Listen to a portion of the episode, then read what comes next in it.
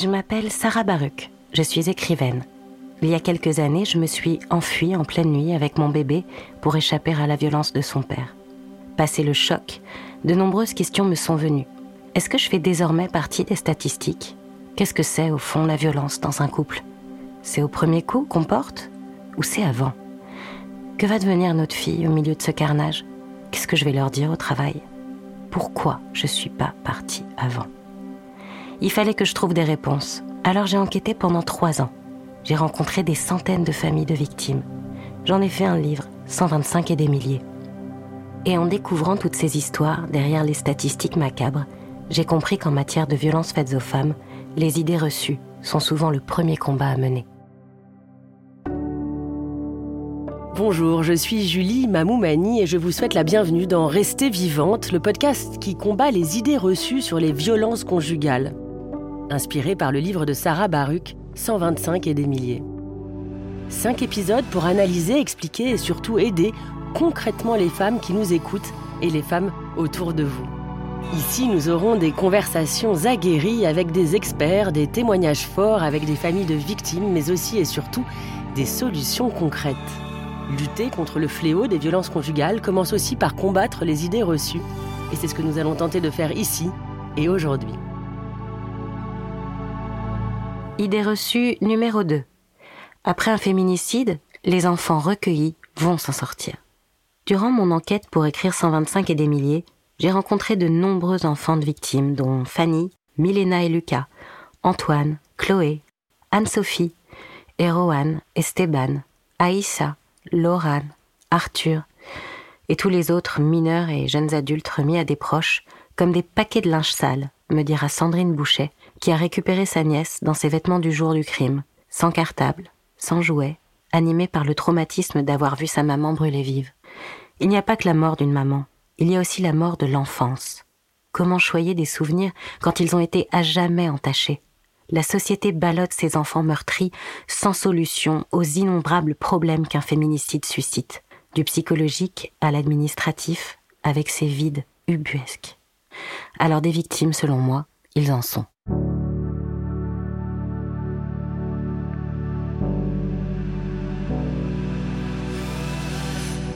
Pour cet épisode, je suis extrêmement bien entourée. Je suis avec Sandrine Boucher. Bonjour Sandrine. Bonjour. Merci beaucoup d'avoir accepté de témoigner aujourd'hui dans cet épisode consacré aux enfants dans les situations de violence conjugale. Vous êtes la sœur de Guylaine, tuée par son mari le 22 septembre 2017, et la fondatrice de l'Union nationale des familles de féminicide, l'UNFF. Et je suis aussi entourée de Muriel Salmona. Merci d'être avec nous aujourd'hui. Merci, bonjour. Bonjour. Vous, vous êtes psychiatre et fondatrice de l'association Mémoire traumatique et victimologie, qui a une mission de formation pour la prise en charge des victimes de violences sexuelles, conjugales, faites aux enfants et liées au terrorisme. Je vais tout de suite commencer par le vif du sujet. Sandrine, dans l'extrait qu'on vient d'entendre, Sarah Baruch reprend votre témoignage et évoque l'image du paquet de linge sale lorsque vous avez récupéré votre nièce. C'est d'une violence inouïe. C'est aussi ça la réalité des enfants de victimes de féminicide oui, malheureusement, c'est la réalité de terrain, euh, même six ans après, puisque ça fait six ans que ma sœur est décédée. Et le problème, c'est que on nous parle de protocole féminicide, qui est un protocole extrêmement euh, complet dans l'accompagnement des enfants, mais qui n'est malheureusement pas étendu à toute la France. Donc aujourd'hui, les enfants sont confiés euh, aux familles sans évaluation, sans accompagnement psychologique, sans rien du tout. C'est-à-dire qu'un enfant qui a subi ça, lui aussi, et qui perd donc sa mère dans des conditions atroces, personne ne va l'accompagner? Personne ne va l'accompagner. Ce qu'il faut bien prendre en compte, c'est que ces enfants sont victimes, mais ils ont assisté à une scène de guerre. C'est ça, traumatique. C'est traumatisant. Euh, moi, ma nièce, elle a, vu sa maman brûler sous ses yeux. Et quand moi, je me suis proposée pour euh, la recueillir, on m'a dit très bien, la voilà, bonne chance. Et à aucun moment on m'a dit il faudrait la faire suivre euh, d'un point de vue psychologique parce que ce qu'elle a vu c'est grave. Non, non, on nous accompagne pas du tout. Ça paraît fou, euh, Muriel Salmona. Bah oui, c'est ce que je dénonce. C'est fou. c'est euh, vraiment la prise en charge des, des enfants euh, victimes, de tous les enfants victimes hein, d'ailleurs, est assez catastrophique. Et il y a vraiment une défaillance de l'État extrêmement importante et, et, puis une absence de soutien, de, de prise en charge, alors que c'est une urgence. Enfin, c'est des traumas gravissimes. il faut absolument accompagner, bien entendu, ces enfants par rapport aux blessures psychiques, euh, neurologiques euh, qu'ils ont eues, et puis accompagner aussi tous les proches, donner du soutien, donner des informations, et puis aussi soigner les proches qui sont aussi ça, traumatisés. vous, vous, êtes la sœur, vous, vous, venez de perdre aussi votre sœur. Comment vous faites, Sandrine, quand vous vous retrouvez donc avec votre nièce, toutes les deux, comment vous faites voilà, pour je sais pas même pour, pour parler de ça, pour vous soigner, pour vous occuper et l'une et l'autre de l'une et l'autre? Bah, Je suis en pilotage automatique en réalité. C'est je ne réfléchis pas. Donc moi, j'ai quand même conscience que ce qu'elle a vu ce soir-là, c'est extrêmement grave et qu'il va falloir que je la fasse soigner. Donc je, je prends euh, attache avec un, un, pédopsychiatre spécialisé en psychotrauma. Donc euh, elle a eu une, euh, un suivi pendant trois ans. Moi, je me fais également accompagner les gens qui sont tellement effondrés n'ont même pas conscience de tout ça. Euh, moi, je le dis aisément. Euh, confier un enfant sans aucune évaluation de la famille qui va l'accueillir, c'est extrêmement grave.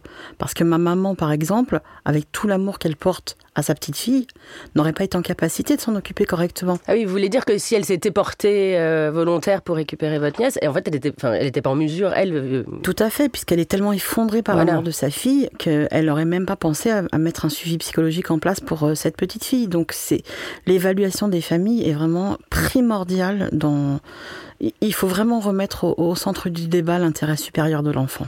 C'est pour ça que vous avez créé votre association? Oui, c'est une des, des, causes pour laquelle on a créé l'association. C'est aussi surtout la solitude à laquelle se sont confrontées les familles. Quand est-ce qu'on vient vous chercher et quand est-ce que vous pouvez euh, aider et accompagner en fait? Euh, bah, Le problème, c'est que souvent, effectivement, on vient pas, euh, on vient pas nous chercher. là, on en a parlé. Il y a des protocoles féminicides, mais qui sont récents. Enfin, je veux dire. C'est depuis quand? C'est depuis, ça doit être depuis 2000. 2018, quelque chose comme ça. Enfin, disons, ça fait que, quelques années que ça a été mis en place dans le 93, puis ensuite ça a commencé à essaimer, mais c'est encore euh, très insuffisant. Et puis, euh, souvent, en fait, ce qui se passe, c'est que dans, une situation euh, d'horreur comme celle-là, et des situations extrêmement traumatiques, tout le monde est dans un état de choc. Et cet état de choc qui se traduit par une dissociation traumatique, c'est-à-dire que le cerveau disjoncte en quelque sorte et fait que les personnes sont anesthésiées, sont déconnectées, et comme vous disiez, euh, en pilote automatique, euh, et que euh, la plupart des, personnes autour vont même parfois se tenir des propos rassurants en se disant bon bah les enfants ils ont l'air d'être comme ça, un peu indifférents à ce qui se passait, ils, sont ils sont tellement déconnectés qu'ils peuvent qu'ils peuvent jouer par exemple. on avait ou être bons élèves par exemple. Ou bons élèves. On avait eu on avait eu le, le premier protocole féminicide, c'était trois enfants qui avaient assisté à la mort de leur mère poignardée. Ils étaient arrivés à l'hôpital ensanglantés, enfin, leurs vêtements étaient pleins de sang. Et puis, ils étaient tellement choqués, tellement traumatisés qu'ils jouaient. Et, euh, et, du coup, euh, si on n'était pas intervenu, bah, tout le monde avait envie de se rassurer en disant bon bah ils n'ont pas compris parce qu'ils avaient 3 ans, 4 ans et 7 ans. Euh, en fait c'est pour ça. Et puis euh, le, père qui euh, était en hôpital psychiatrique en urgence voulait absolument les contacter. Et du coup les psychiatres du père voulaient que le père puisse avoir ses enfants au téléphone et ils étaient prêts quasiment à passer les enfants au père qui venait de poignarder leur, mère. Donc en fait le manque de formation le manque de connaissance du trauma, de ce que vivent les, enfants, de comment ils survivent dans, des situations extrêmes, est extrêmement préjudiciable. Et puis il faut effectivement euh, évaluer euh, qu'est-ce qui, qu'est-ce qui va être le mieux pour eux, pour, euh, pour pouvoir être protégés, et mettre en place vraiment toute une prise en charge de tout le monde. Parce que c'est la prise en charge effectivement de l'enfant, bien entendu, mais la prise en charge de la famille, et puis c'est la prise en charge aussi de toutes les personnes qui vont s'occuper de l'enfant, hein, que ce soit aussi à l'école, partout, euh, parce que les enfants, ils vont, ils vont avoir des symptômes euh, très lourds euh, qu'on va traiter, mais qu'on les traite, et il faut qu'ils soient protégés absolument. Et le plus souvent, c'est pas du tout le cas, c'est-à-dire qu'on les expose à plein de situations qui vont renforcer leur traumatisme au lieu de le diminuer. Alors que c'est efficace et que les conséquences après, si on laisse un traumatisme s'installer, c'est des conséquences à long terme extrêmement lourdes. Enfin, et c'est urgent d'agir. Plus on agit bien et de façon urgente et de façon euh, adaptée et efficace, moins il va y avoir de conséquences traumatiques. Il va y avoir bien entendu des conséquences humaines. Enfin, je veux dire, euh, avoir, euh, on va pas effacer un traumatisme, bien entendu. Donc on va, les enfants vont déjà devoir vivre avec cette réalité-là, avec la perte de, leur mère. Mais il faut pas qu'en plus ils aient des traumas avec une mémoire traumatique qui leur fait revivre continuellement l'événement et qui va encore plus fracasser leur vie et rendre leur vie comme, comme une sorte de, de terrain miné. Euh, c'est un enfer, c'est une torture. Et ça, on peut l'éviter. Euh, et puis on peut faire en sorte de donner plein d'outils de compréhension à tous les proches pour euh, vraiment agir au mieux. Et puis aussi pour que eux aussi soient pas, comme vous le disiez, hyper traumatisés et dans l'incapacité aussi de, de protéger les enfants.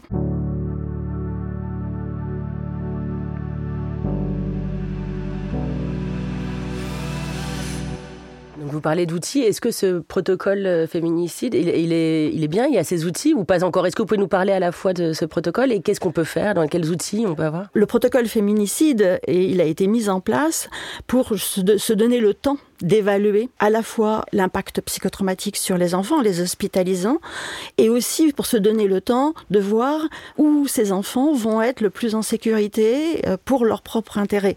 Donc c'est un temps donné en fait, euh, avec euh, justement une prise en charge globale et des donc psychologique, donc bien entendu. mais ça, en fait, ce qu'il faut comprendre, c'est que le trauma, c'est pas uniquement psychologique, c'est des atteintes neurologiques très graves. Enfin, c'est un choc et ça entraîne comme une blessure au niveau neurologique avec des fractures. Donc c'est une, une urgence euh, médical. Voilà, c'est vraiment du Comme somatique. Des vétérans, des vétérans de guerre. Voilà, voilà, c'est du somatique. Enfin, il y a un tel choc, donc c'est un peu une réanimation euh, autour de ce choc traumatique. Et puis, euh, ça permet de voir qu'est-ce qui sera le mieux pour pour ces enfants, avec des équipes, alors qui doivent être formées. Ça, c'est toujours le même problème. la première équipe qui s'en est occupée dans le 93 à l'hôpital Ballanger, c'était une équipe qui était bien formée, mais qu'on a formée, hein, qu'il a fallu former. Après, il faut avoir aussi des garanties pour que tout le monde soit formé. Je rappelle quand même qu'en France, en 2023, il n'y a toujours pas de formation systématique des médecins euh, et des psychiatres au trauma et à toutes ces violences. Aucune. c'est pas qu'il y a aucune formation, mais il n'y a pas de formation systématique. Donc y a, c'est un peu laissé au bon vouloir euh, de certaines universités, de certaines facs de médecine, et puis au, niveau aussi des médecins qui vont se former en continu. Mais on n'a pas réussi à obtenir ça, alors que c'est un problème de santé publique majeur et que les conséquences de la non prise en charge sont effarante. C'est quelqu'un qui, qui est tombé euh, du deuxième étage et qui a plein de fractures, ça viendrait à personne de pas le prendre en charge. Et là, c'est, c'est, bah, c'est, on est vraiment dans une situation de trauma avec des, des Mais comme les attentats, on pourrait imaginer qu'en plus, avec tout, tout, tout, voilà. ce qui peut arriver aujourd'hui. Euh, voilà, et que, et que du coup, euh, ça, ça progresse. on a des centres du psychotrauma qui se mettent en place, mais ils sont absolument en nombre insuffisant. Et on n'a pas, on n'a pas un maillage de personnes formés et on n'a pas aussi euh, euh, une information, euh, je ne sais pas moi par exemple pour tout ce qui est cardiovasculaire, diabète, etc., des facteurs de risque très importants. On sait qu'avoir subi des traumatismes majeurs comme ça, c'est des facteurs de risque extrêmement importants sur la santé mentale, bien entendu, en risque de dépression, de suicide, de troubles addictifs. Enfin, il y a plein de choses comme ça, de troubles alimentaires et de troubles anxieux, bien sûr. Mais c'est aussi des facteurs de risque très importants au niveau somatique, au niveau cardiovasculaire, diabète, HTA, euh, hypertension artérielle, au niveau pulmonaire, au niveau endocrinien. Enfin, c'est des problèmes de santé euh, extrêmement importants qui, qui, sont tous des problèmes de santé publique. C'est les, les, dommages euh, neurologiques qui créent ça? Oui, c'est les dommages, c'est le trauma, c'est les atteintes neurologiques, les atteintes endocriniennes liées au trauma et liées au stress extrême. C'est une maladie du stress extrême, en fait, qui va endommager le cerveau. ça, on peut aussi le, le, réguler, le, le réparer en quelque sorte? on peut, on peut traiter, les soins sont, c'est ça aussi qui est euh, absolument euh, inadmissible euh, et qui est une perte de chance épouvantable parce que ces soins sont efficaces pour réparer. Exactement. Enfin, on peut vraiment comparer avec des fractures. Les fractures, si vous les traitez tout de suite, si vous réduisez la fracture, si vous protégez le membre, l'os va se réparer. Il y a une ostéogenèse. Là, c'est pareil pour le cerveau. Si vous le mettez dans de bonnes conditions, si vous réduisez la fracture avec un, travail psychothérapique spécifique et une mise en, protection, le cerveau se répare. Il y a une Mais si on ne le fait pas, si on expose les personnes à, de nombreux stress supplémentaires, avec une maltraitance dans la prise en charge, eh bien le traumatisme va s'aggraver et les personnes vont développer euh, donc euh, un, trauma à long terme et ils vont devoir survivre, comme j'en ai parlé tout à l'heure, à une mémoire traumatique absolument euh, atroce où ils revoient les scènes, ils les revivent, ils entendent les cris, ils voient le sang, ils voient, enfin tout ça revient, revient, revient, ou l'odeur de brûlé, enfin voilà des scènes atroces. Ils vont devoir mettre en place des stratégies de survie extrêmes pour pouvoir éviter cette mémoire traumatique. Et les stratégies de survie, elles sont de deux sortes. Soit c'est de l'ordre de je ne bouge plus, je ne fais plus rien, je suis en conduite d'évitement, conduite obsessionnelle pour que rien ne bouge, rien ne, rien ne puisse m'allumer cette mémoire traumatique pour que ces images ne reviennent pas. Euh, mais c'est jamais possible euh, totalement. Ou alors des stratégies, ce qu'on appelle des stratégies dissociantes. C'est-à-dire qu'il faut s'anesthésier pour que quand ces images reviennent, on ne ressente pas les émotions. Et du coup, ça peut être drogue, alcool. Euh, on sait que 50% des victimes peuvent avoir recours à, à ces formes-là.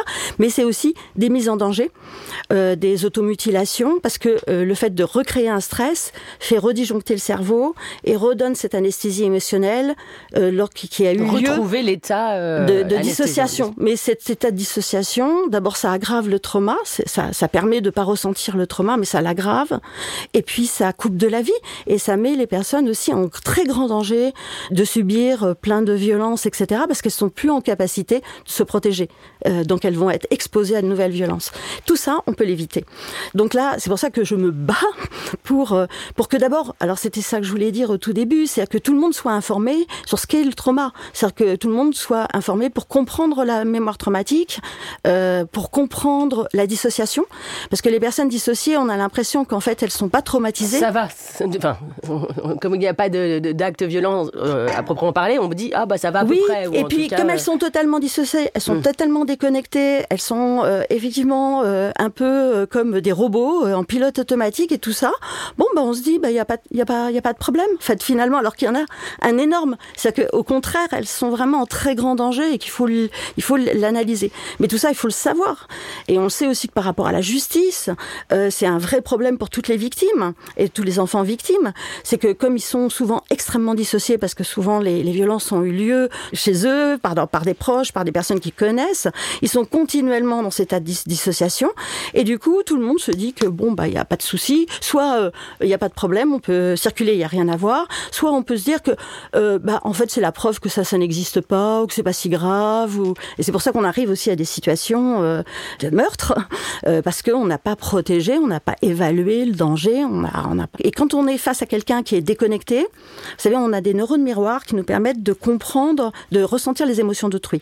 Mais quand on a face à soi quelqu'un de, de, déconnecté, de dissocié, nos neurones miroirs ne renvoient rien. Donc si on ne connaît pas la dissociation, on ne ressent rien.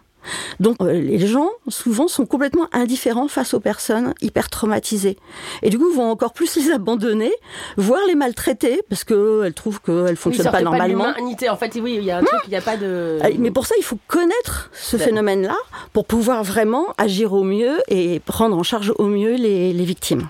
Sandrine, quand vous entendez ça, c'est pas trop dur pour vous, c'est pas trop douloureux ça, Non, parce que maintenant je, connais, je suis formée et, et moi j'ai travaillé mon histoire, donc. Euh, euh, mais ce qui est désolant, c'est de, se rendre compte effectivement que, les enfants ne sont toujours pas accompagnés, que ça n'avance pas, ou en tout cas pas assez vite.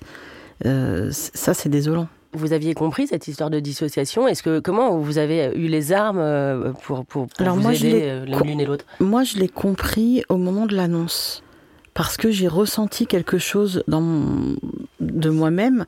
En fait, quand euh, j'ai appris très bizarrement ce qui s'était passé pour ma soeur ce soir-là, puisque moi, quand j'ai su qu'il y avait eu le feu, j'ai pensé à un incendie domestique. J'étais euh, très très loin de penser qu'il avait pu s'en prendre à, ma sœur. Et quand j'ai été auditionnée par la police, à un moment donné, je dis à la, à la policière qui est en face de moi, je lui dis mais je comprends pas pourquoi ma sœur n'est pas sortie. Est-ce qu'elle dormait? Et là, elle m'a dit non, il a mis le feu sur elle. Et à ce moment-là, j'ai eu l'impression que mon esprit est sorti de mon corps. Et à ce moment-là, je me suis dit, il, se passe quelque chose. Donc c'est là que j'ai compris que effectivement j'étais en état de sidération. J'ai compris qu'il se passait quelque chose, mais je ne savais pas l'expliquer. Voilà, je ne savais pas l'expliquer. Et ensuite, en travaillant évidemment avec un avec un psychiatre, tout ça, j'ai compris, mais mais j'ai su à ce moment-là qu'il y avait quelque chose qui s'était passé. Et c'est un phénomène neurologique. C'est vraiment le cerveau. Le stress est tellement extrême, avec des hormones de stress à un niveau tellement toxique, et justement le le fait d'être sidéré, euh, ça empêche le, cerveau de contrôler ce stress. Donc ça monte en fait en quelque sorte à, des taux qui sont toxiques pour l'organisme et on peut mourir de stress. C'est-à-dire qu'on peut euh, euh, avoir un arrêt cardiaque et le cortisol est neurotoxique. C'est comme ça qu'il y a des atteintes neurologiques très importantes. Et le cerveau, pour pouvoir échapper à ce stress extrême, il court-circuite en fait le circuit émotionnel. Donc il coupe toutes les émotions. Et c'est ça qui donne un sentiment d'étrangeté, d'être spectateur de la situation, d'être extérieur, de sortir de son corps, un peu comme si on était mort. Enfin, ça donne vraiment cette impression de se vider. C'est une hémorragie psychique en fait, en quelque sorte, la dissociation. Mais c'est un phénomène vraiment euh, universel et neurologique face à des situations traumatiques sur le voilà, c'est exactement ça. Voilà, ou sur les enfants qui sont violés, qui sont tous totalement euh, dans cet état de dissociation. Et on reste dissocié tant que la, situation atroce ou de danger persiste. Euh, ce n'est que quand on est enfin protégé, pour les enfants par exemple, qui sortent de la dissociation. Euh, mais tant qu'ils sont exposés, le trauma continue avec des atteintes. Parce qu'en plus, quand on est dissocié, on ne peut pas se protéger, on peut pas. Il y a plein de choses qu'on ne peut pas. Par exemple, quand on est dissocié, on peut, on peut se cogner, on peut se brûler sans même ressentir la douleur. Et c'est, euh, c'est, ça permet de survivre, mais c'est très dangereux d'y rester. Et normalement, notre travail, c'est euh, de tout de suite déchoquer la personne, donc la sortir, sortir la personne, particulièrement les enfants, de cet état de dissociation, en expliquant aussi de quoi il s'agit. C'est pour ça que nous aussi, on fait des, des, des, petits livrets. On a fait un petit livret euh, illustré par Claude Ponty euh, qui explique aux enfants quand ils sont confrontés à la situation de violence ce qu'ils ressentent. Parce que sinon, quand on n'a pas d'explication, ben on se dit que c'est soit, bah, c'est soit, bah et un enfant encore moins, et puis du coup, c'est lui qui semble euh, ne pas bien fonctionner, être étrange. En plus, on peut se, on peut se culpabiliser de rien ressentir. Parce qu'on se dit, mais je devrais ressentir une souffrance, pas possible, etc. Mais, mais, mais finalement, je ressens rien. Et, euh, et si on nous explique pas pourquoi, euh, c'est très. Et puis après, la mémoire traumatique, ça entraîne des cauchemars, ça entraîne des, des... Et surtout, la mémoire traumatique, ce qui est terrible, c'est qu'elle contient, pour ceux qui ont été présents, euh, elle contient la mémoire, la mémoire traumatique des actes de l'agresseur. Elle contient les hurlements de l'agresseur, les paroles de l'agresseur. Et c'est leur père, enfin. Oui, et, et la violence de l'agresseur. Et tout ça, ça remonte aussi. Et les enfants, ils peuvent être ensuite colonisés par de la violence, par de la haine qui n'est pas la leur, qui est celle de celui qui a commis euh, le meurtre euh, et toutes les violences. Et du coup, là aussi, il faut, leur donner des, explications pour pas qu'ils pensent qu'ils sont des monstres, parce que sinon ils peuvent penser, ils ont des images telles ou des sensations telles, mais ça ne leur appartient pas, ça appartient à la mémoire traumatique.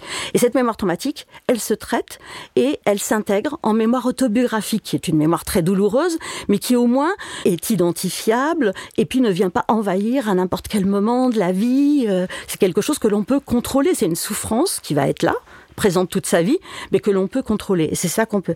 Et du coup, aussitôt qu'il n'y a plus de mémoire traumatique, bah, toutes les conséquences euh, disparaissent et il n'y a plus besoin de survivre à cette mémoire traumatique.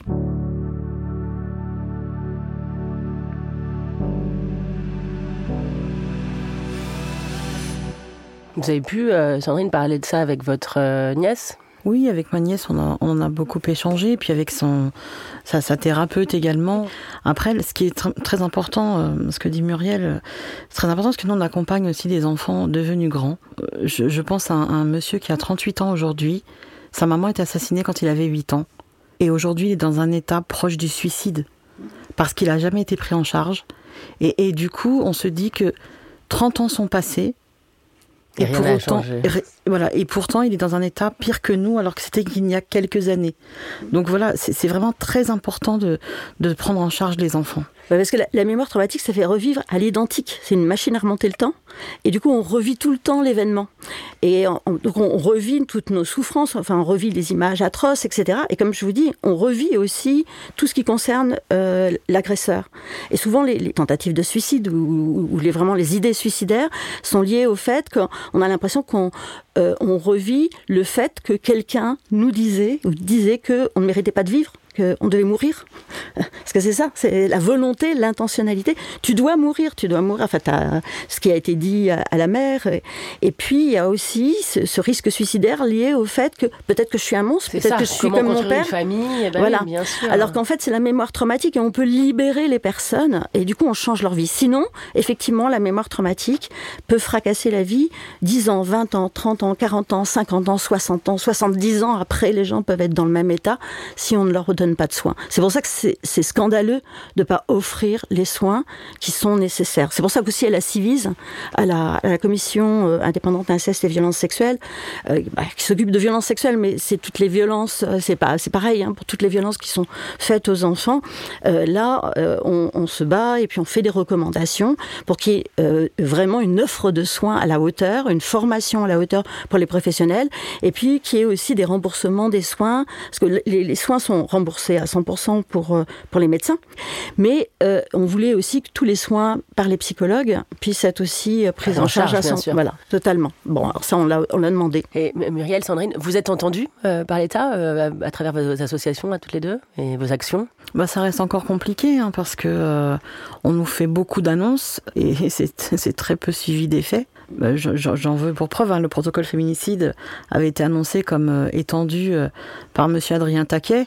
Ça fait un petit moment qu'il est plus au gouvernement et pour autant, même s'il a été euh, créé dans quelques départements, c'est encore compliqué et, et ça crée beaucoup d'inégalités territoriales parce que il n'existe pas partout. Ouais, et, alors du coup, effectivement, on est. On Muriel, vous êtes de tous les podcasts, on vous entend partout, vous êtes bah, toujours oui, interviewé. Bah, voilà, c'est parce que moi j'essaye d'alerter. Ça fait euh, pas loin de 20 ans que j'alerte, que j'alerte les pouvoirs publics. Alors ces derniers temps, ça s'est un peu accéléré avec les attentats, avec euh, mmh. MeToo, MeToo inceste. Enfin, il y a eu des éléments comme ça. Et puis bon, les féminicides, les, féminicides qui ont été quand même reconnus comme tels. Et puis euh, depuis depuis qu'ils ont ils sont comptabilisés, ça a un peu amélioré les choses. Mais c'est vrai que dans la dans la réalité, sur le terrain, les choses bougent trop peu. Enfin, je veux dire, c'est trop difficile.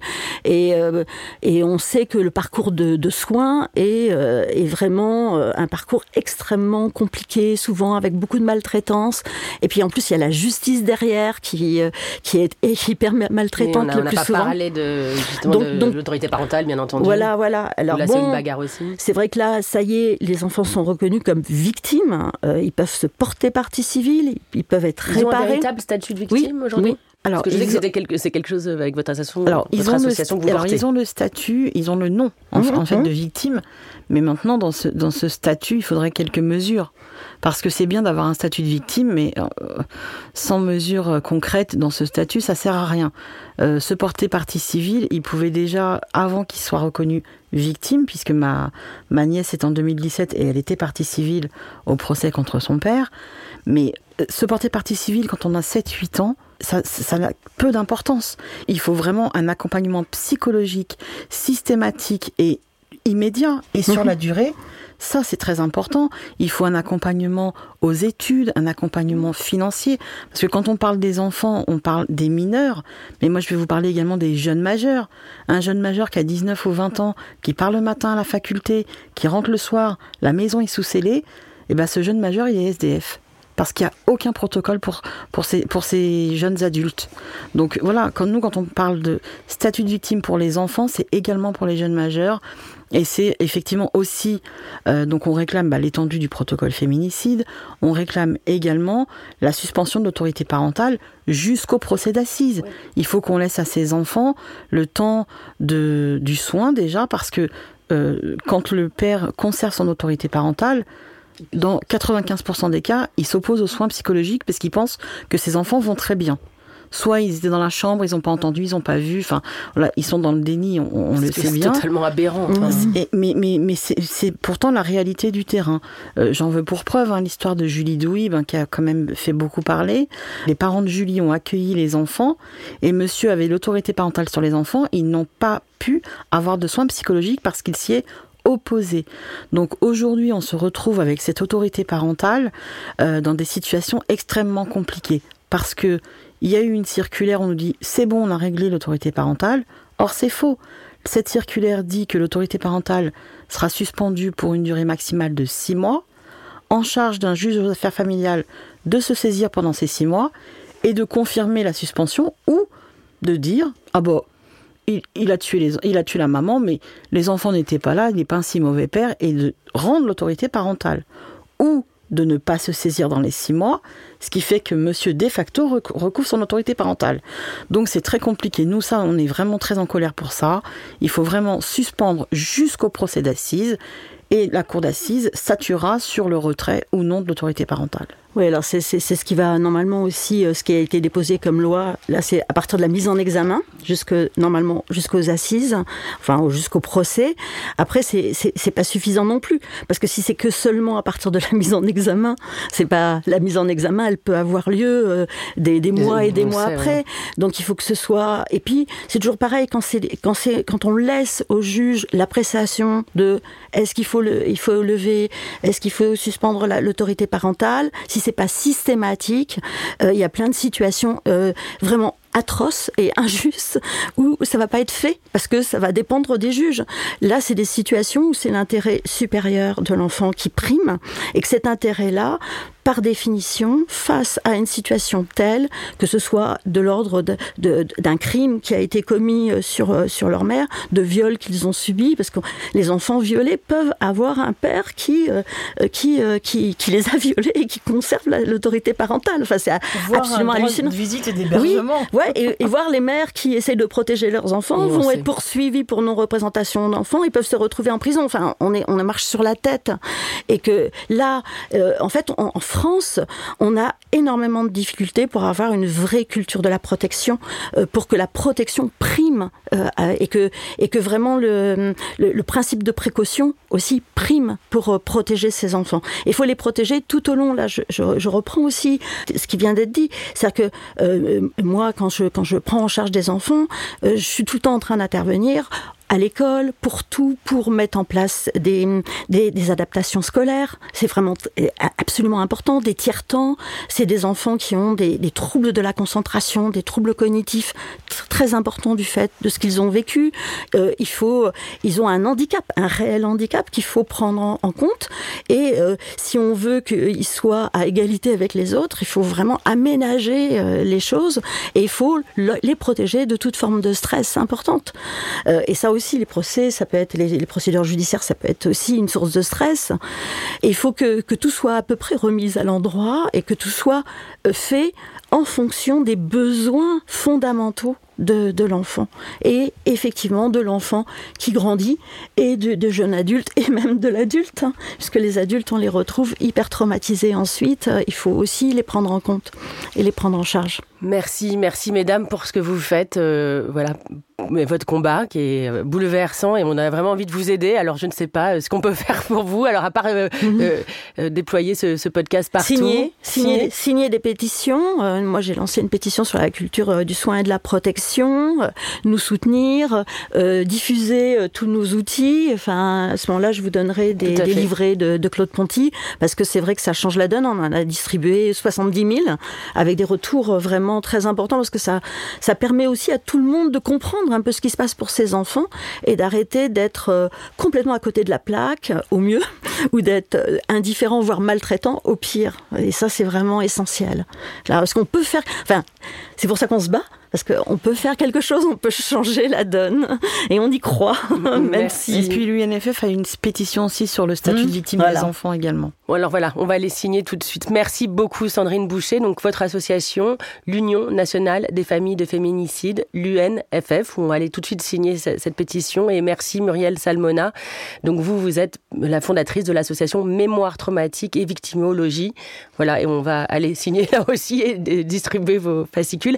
On va se quitter en musique, puisqu'on a eu cette chance, euh, quelque chose de bouleversant. Euh, notre euh, ingénieur du son, Geoffroy Berlioz, qui a un très joli nom, a été très bouleversé de monter ses podcasts et inspiré. donc, il a voulu faire une chanson pour, pour vous, pour Sarah, pour nous. Bah, merci. Pour les femmes.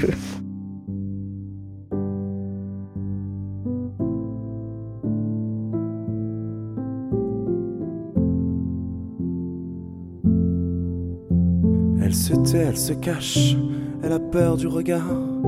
Dans ce foyer où l'amour est devenu cauchemar, elle tient pour lui ce petit qui n'a rien demandé, qui se construit comme il peut sur du marbre brisé.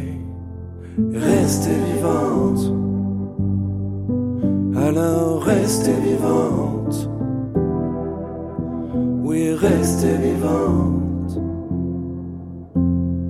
Quoi qu'il en soit, quoi qu'il en coûte, malgré les doutes, restons vivants.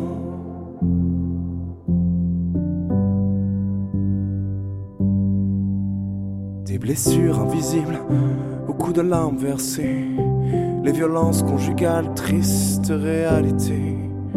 Toi qui as enduré, toi qui souffres sans voix, femme, courage, tes blessures ne te définissent pas. Alors tu as pris la route sans même te retourner. Plus de temps pour le doute, il faut se protéger. Trouver un endroit, une bulle, un abri de fortune. Pour ne pas y rester, on verra pour les plumes. Restez vivante. Alors restez vivante. Oui, restez vivante. Quoi qu'il en soit, quoi qu'il en coûte, malgré les doutes, restons vivants.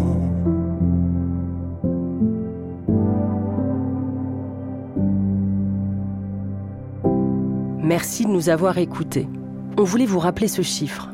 Durant son existence, près d'une femme sur cinq est concernée par la violence au sein de son couple. Elles sont autour de vous et elles ont besoin d'aide.